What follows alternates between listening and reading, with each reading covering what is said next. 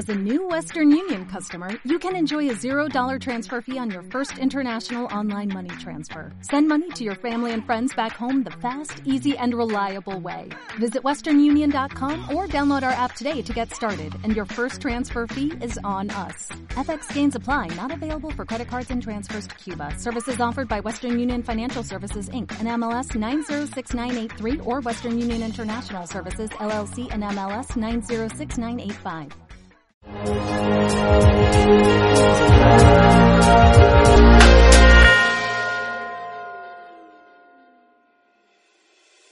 Bienvenido sea usted a Diálogos de Impacto.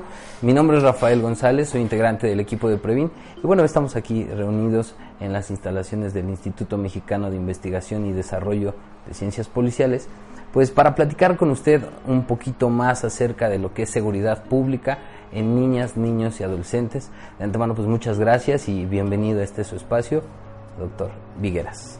No, pues es un honor para mí que me haya tomado en cuenta para ese tipo de cuestiones, sobre todo por la envergadura de la importancia del tema y, qué mejor de hablar eh, el impacto que puedan tener en niños, niñas, jóvenes, ya sea hombres o mujeres, pero eh, sobre todo porque la obligación que tenemos como ciudadanía de ver por ellos y de cuidarlos. Muy bien, doctor. Bueno, empezando con esta temática, eh, nuestra Carta Magna, la Constitución, nos establece a través del artículo 21 constitucional que, bueno, debe existir las instituciones de seguridad pública y, bueno, con esta también eh, faculta lo que son las funciones de, los grupos policiales o de los cuerpos policiales, mejor dicho. Pero aquí entra la primera pregunta y la pregunta del millón. ¿Qué es la seguridad pública? Bueno, hablando de la seguridad, la seguridad es una sensación. La seguridad es un bien eh, no tangible eh, en donde realmente si no existe esa sensación, si no existe esa posibilidad de sentirse eh, seguro de en su persona, en su patrimonio, pues simple y sencillamente uno no puede desarrollar. Eh, hay, nosotros sostenemos la teoría de que la seguridad es la piedra angular de la gobernabilidad de un Estado, así de importante. Ahora, si queremos llegar a una eh, definición en lo particular. Yo creo que definiciones hay muchas, las pueden encontrar en los libros, pero más que nada es una garantía constitucional que el Estado está obligada a ofrecer, pero sobre todo la seguridad no únicamente la establece el Estado, sino la establecemos todos y cada uno. Muy bien, e, esto me, me lleva a pensar en lo que sería la participación ciudadana, ¿no? la vinculación de los grupos sociales con el Estado trabajando precisamente por este tema en particular, ¿no? Lo que sería la seguridad pública. Ahora bien, ¿existe algún protocolo especializado en, en la intervención, en específico en las niñas, niños y adolescentes, en cuanto hace a los grupos o los cuerpos policiales? Por supuesto. Bueno, eh, empezando por la primera parte de la pregunta, eh, no es nuevo que debamos de participar todos y que sea una cuestión del Estado y de la ciudadanía propia. Recordemos que eh, todo esto inicia, o si pudiéramos pensar que inicia, en el contrato social precisamente como lo define Juan Jacobo Rousseau, eh, en donde todos eh, otorgamos un poquito de de las garantías que, podemos o que queremos tener para tener sobre todo algunas otras más, como lo que es la seguridad. Sacrificas un poco de tus libertades para recibir seguridad y otro tipo de beneficios. Hablar de los protocolos que pudiera haber para los niños y niñas, jóvenes, eh, eh, es muy sencillo. Para empezar, eh, tendríamos que, acudir desde la ONU, desde los ordenamientos internacionales, los ordenamientos federales, hasta las formas muy particulares que tuviera algún Estado para tratar a sus niños y a sus niñas.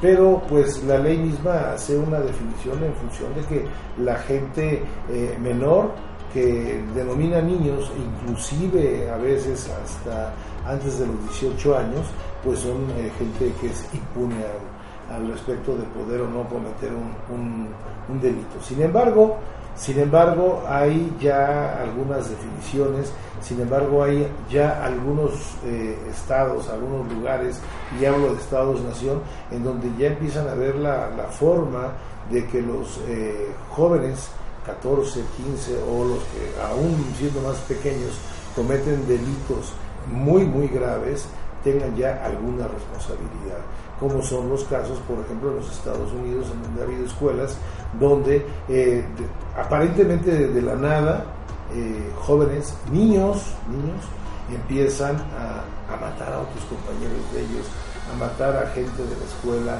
a, en fin, eh, a, tener el problema de, de crear el caos y la anarquía y el miedo terrible en una comunidad. Muy bien, ahí me parece bastante importante que acaba de mencionar lo que vendrían siendo las instituciones sociales, ¿no? Como la familia, las escuelas, inclusive incluso incluso pues hasta la religión, ¿no?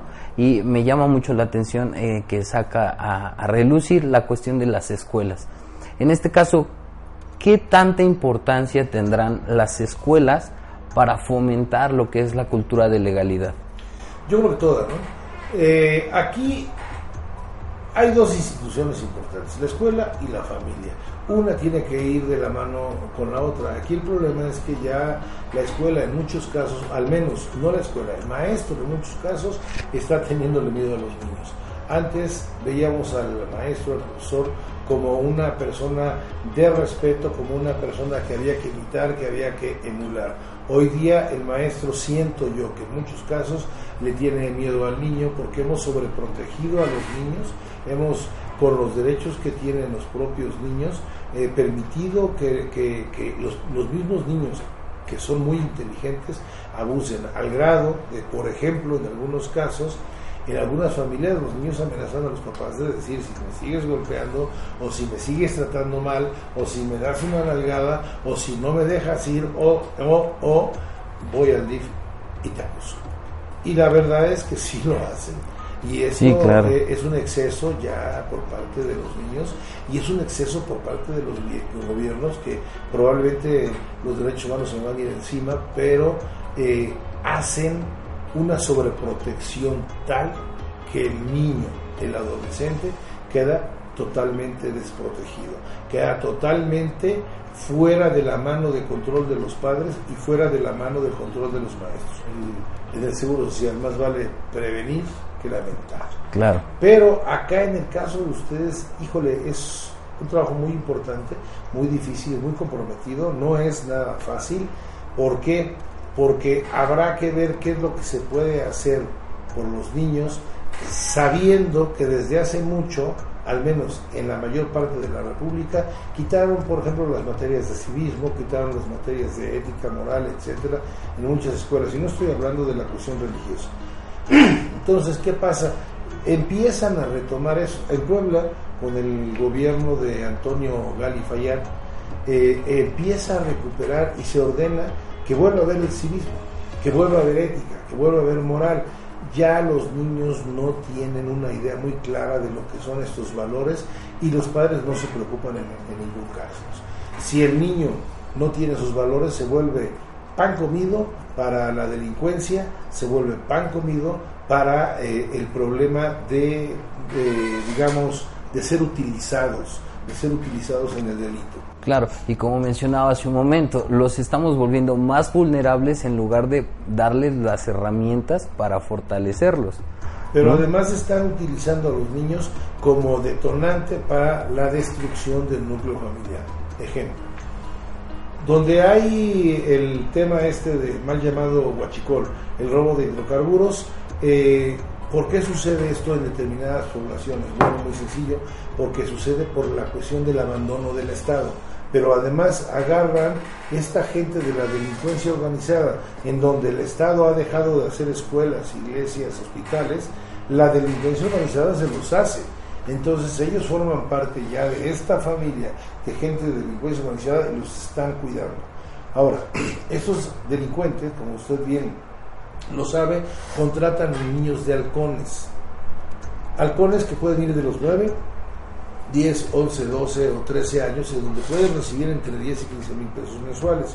Imagínense con un papá que sea un campesino y que gane 5 mil pesos para, eh, digamos, mantener a toda su familia. El problema es grave porque el primer mes a lo mejor llega el niño y le regala a su papá otros 5 mil pesitos, ¿verdad?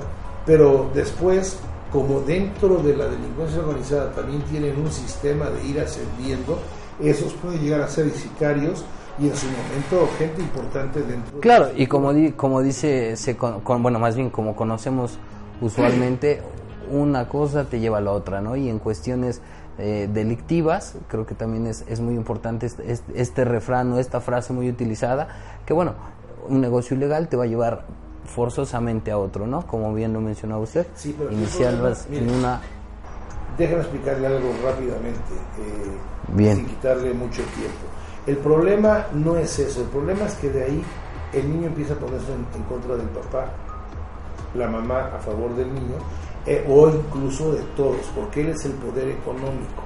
Entonces ahora están desgastando y están destruyéndose en un Claro, ahora él asume la figura de autoridad y suprime la del padre y la de la madre, ¿no? Y ahí cómo pueden ustedes prevenir. Debieron haber prevenido antes. Ahora, como ustedes bien dicen, prevenir ¿Qué se puede hacer?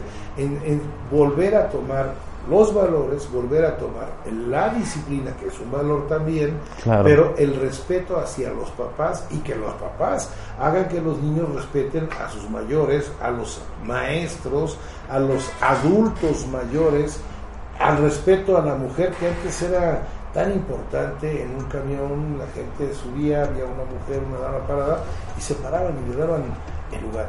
Hoy, hoy no les importa, pero también las otras personas han dicho que los valores se pierden. Esto Muy bien. Frente.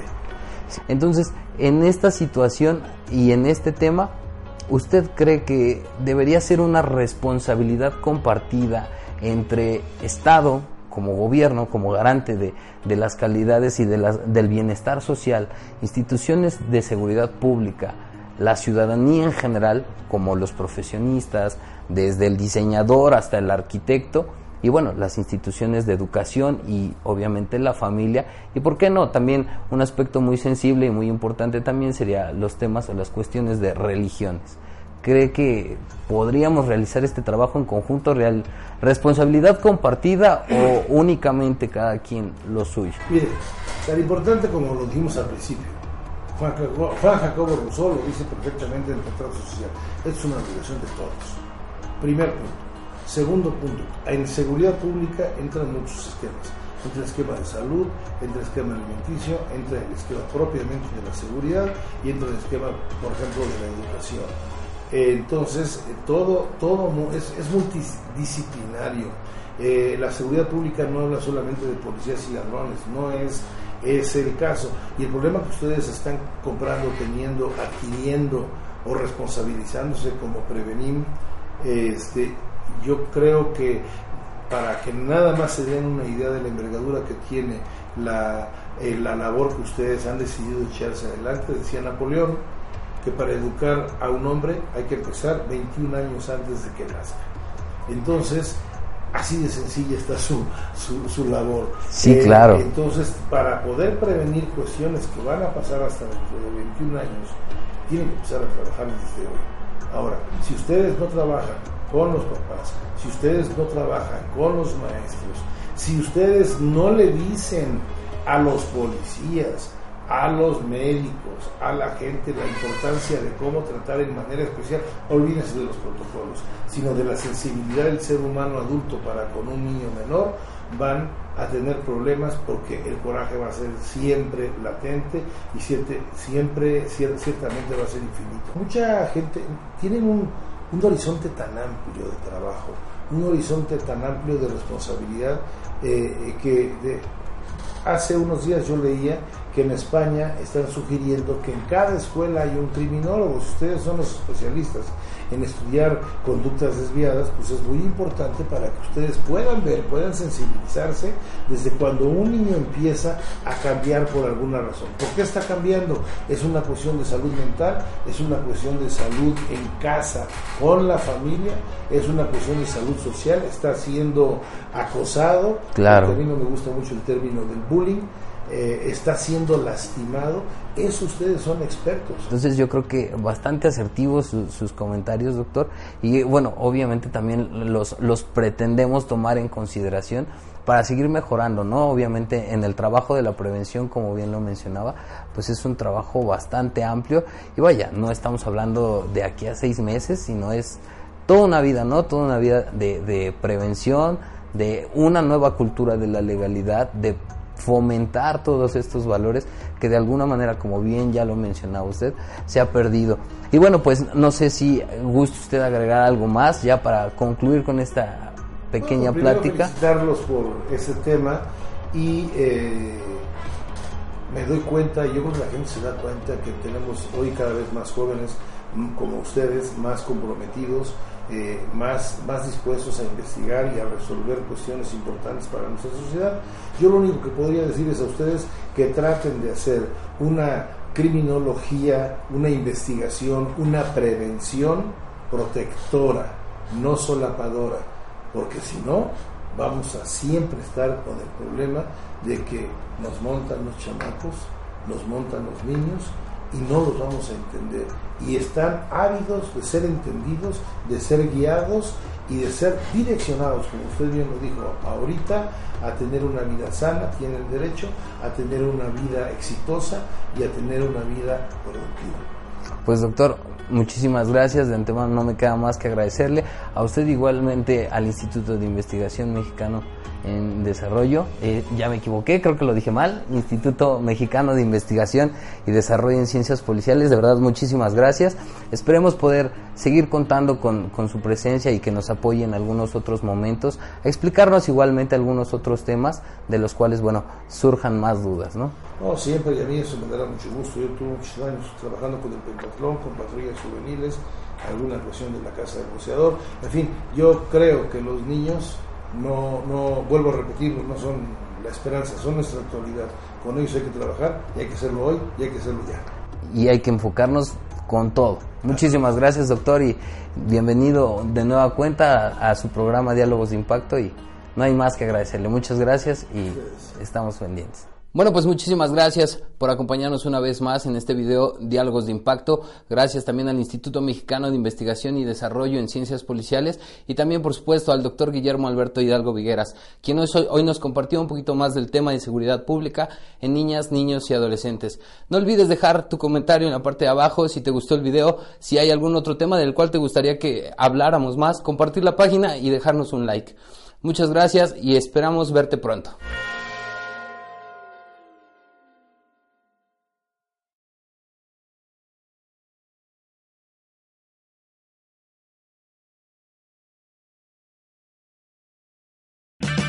O'Reilly Auto Parts puede ayudarte a encontrar un taller mecánico cerca de ti. Para más información, llama a tu tienda O'Reilly Auto Parts o visita oreillyauto.com. oh, oh, O'Reilly